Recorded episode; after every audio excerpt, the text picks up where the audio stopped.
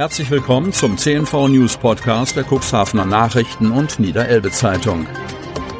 In einer täglichen Zusammenfassung erhalten Sie von Montag bis Samstag die wichtigsten Nachrichten in einem kompakten Format von sechs bis acht Minuten Länge. Am Mikrofon Dieter Büge. Donnerstag, 15. September 2022. Vorgarten der Villa Geben bald noch attraktiver.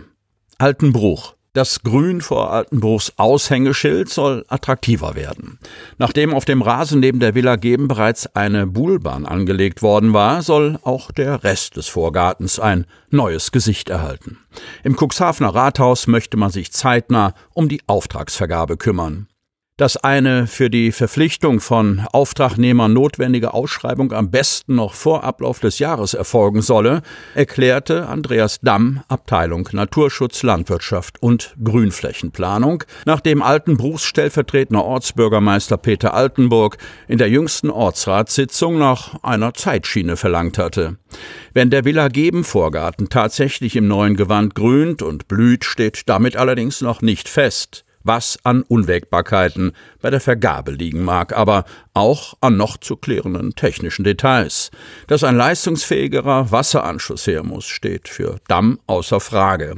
Selbst wenn man genügsame Pflanzen einsetzen würde, so war in der Ortsratssitzung sinngemäß zu hören, sei angesichts von Klimaveränderungen in Richtung zunehmend trockener werdender Sommerperioden mit einem erhöhten Wasserbedarf zu rechnen. Unabhängig davon bezeichnete Damm eine Behelfslösung, die derzeit beim Wässern praktiziert wird, als nicht wirklich tragfähig. Zuvor hatte der in städtischen Diensten arbeitende Landschaftsarchitekt den Ortsratsmitgliedern auseinandergesetzt, was im Vorgarten der zu Beginn des vergangenen Jahrhunderts errichteten Villa denkbar und möglich sei.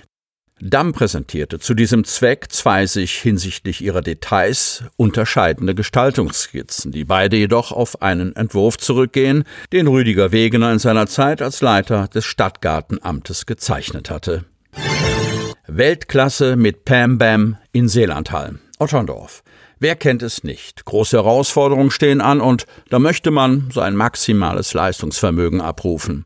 Die Gedanken schweifen ab. Die Aufregung steigt. Wie bringe ich alles auf den Punkt? Wie kann ich mich perfekt fokussieren? Wie kann ich meine Höchstleistungen zu einem Termin abrufen, wenn es darauf ankommt?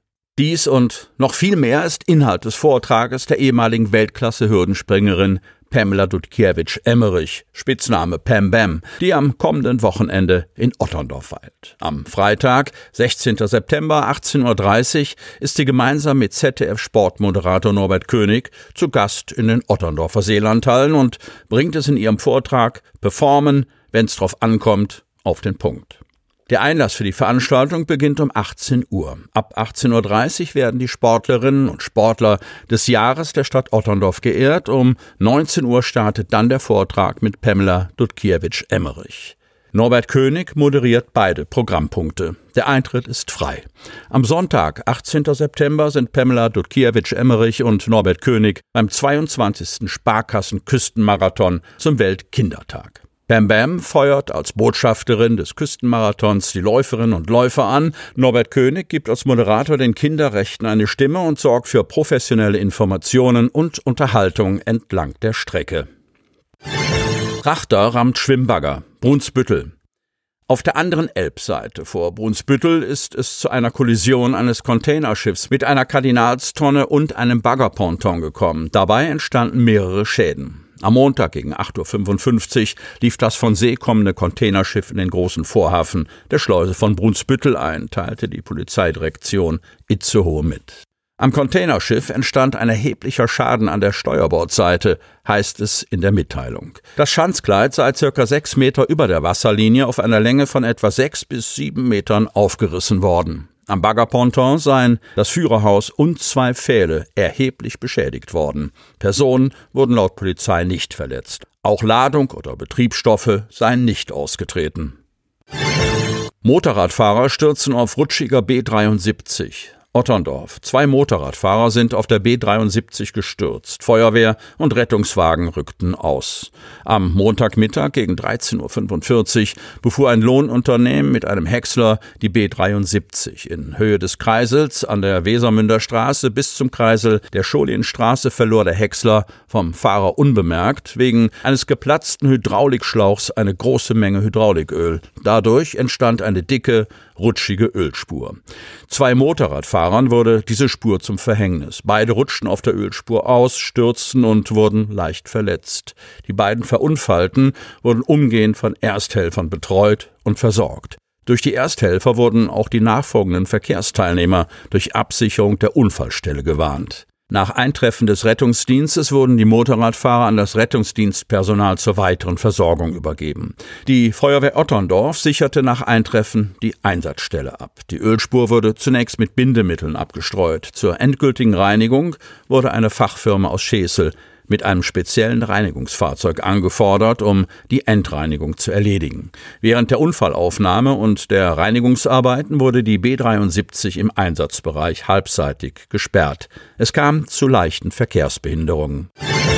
Bahnhof und ZOB sind fertig. Cuxhaven. Jetzt ist es offiziell. Der Bürgerbahnhof mit seinem schmucken Empfangsgebäude, der Bahnhofsvorplatz, der neue ZOB und die Park-and-Ride-Anlagen rund um den Cuxhavener Bahnhof sind nach insgesamt fünf Jahren fertiggestellt.